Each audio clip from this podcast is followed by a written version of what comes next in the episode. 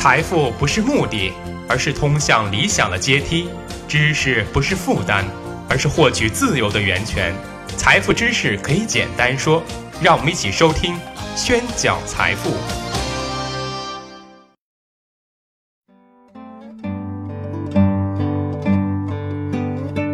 欢迎大家收听宣讲财富，我是张先成。七月二十七日，亚马逊股价出现了百分之一点三的上涨。根据福布斯网站全球富豪榜实时财富统计，亚马逊 CEO 贝索斯的个人财富达到了九百一十三亿美元，超过了微软的比尔盖茨的九百亿美元，这让贝索斯成为了新一届世界首富。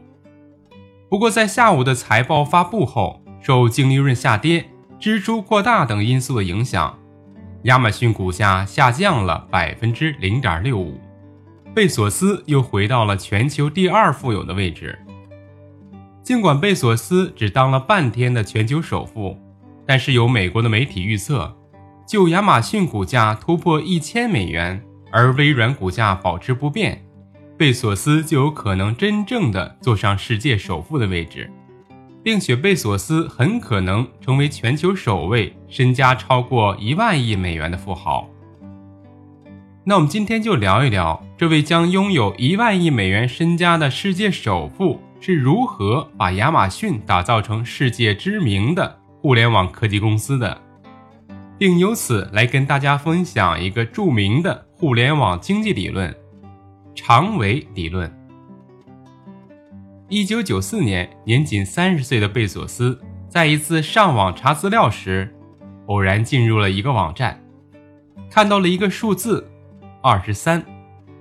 它代表互联网使用人数每年以二十三倍的速度在增长。贝索斯看到这个数字后，眼里放光。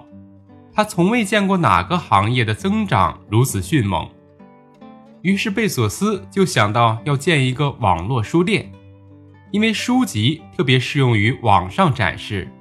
而且美国作为出版大国，图书有一百三十万种之多。图书发行行业市场空间巨大，这个行业的年销售额为两千六百亿美元，但拥有一千余家分店的美国最大连锁书店，也是全球第一大书店的销售额也仅仅一百亿美元而已。而且上千万种书籍是现实生活中无法在书店里同时展示的。于是几周后，亚马逊成立了。在公司创立之初，亚马逊为了突出网络书店的特点，贝索斯花了一年的时间来建设网站和数据库。他为一百万册的可选书目设立了人性化和具备舒适视觉效果的选书服务，光测试服务系统就用了三个月时间。由此，在网络书店和实体书店的竞争中，亚马逊的优势渐渐显出。首先，亚马逊书店的种类庞大，各种书籍应有尽有。美国最大的图书连锁店巴恩斯诺布尔的书店，平均商家的书目为十三万种，而亚马逊有超过一百万种，而且超过一半的销售量是实体书店未曾展示过的书目。这就意味着，那些不在书店里出售的图书，要比那些摆在书店里图书。形成的市场更大。再者，因为亚马逊没有中间商，没有房租、场地费等传统书店的那些固定费用，这使得亚马逊可以薄利多销、低价竞争招揽客户，所以亚马逊成为了最便宜的书店之一。它天天都在打折，几乎是世界上最大的折扣店。还有高达四十万种以上的书目可以进行购买优惠，而且折扣率最高可达百分之五十。特别是自二零零一年以后，亚马逊把在线商品的价格普遍比实体店调低了百分之十左右，这使得亚马逊的客户群体达到了四千万人次，其中消费的就达到了三百万人次左右。除了图书数量和价格优势，亚马逊还有远远比传统书店更快捷的服务。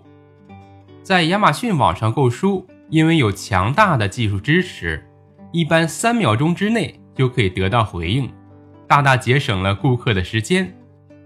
亚马逊首页提供了各种各样的全方位的搜索方式，对关键字、作者、畅销书等等的导航器，方便用户根据其喜好进行搜索，把用户的需求更深更广的拓展了。这样，亚马逊上的所有书目最大限度的通过适当的推荐找到了买主，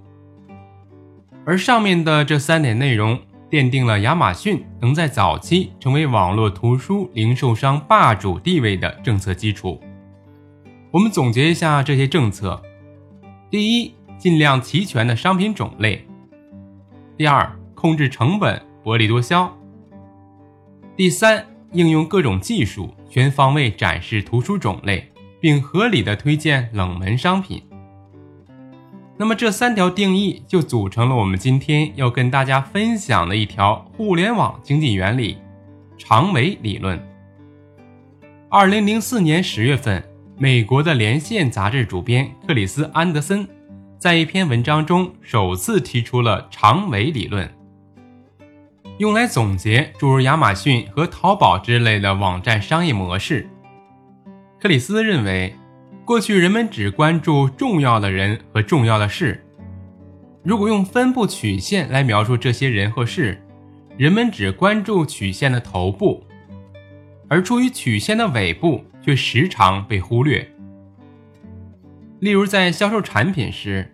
厂商关注的是少数的几个所谓 VIP 的客户，无暇顾及在人数上居于大多数的普遍消费者。而在网络时代呢？由于关注的成本大大降低，人们可能以很低的成本关注到曲线的尾部，关注尾部产生的总体效益甚至会超过头部。而网络时代恰恰就是关注了长尾，发挥了长尾的效益的时代。例如，亚马逊就是注重推销那些被大众忽略的书籍，注重培养那些非 VIP 的客户，而成为互联网的图书巨头的。只要存储和流量的渠道足够大，需求不旺或销售不佳的产品，只要通过适当的推销，就能让他们大量的占据市场份额，并且可以和那些热卖品或主流商品的市场份额相匹敌，甚至更胜一筹。这就是长尾理论。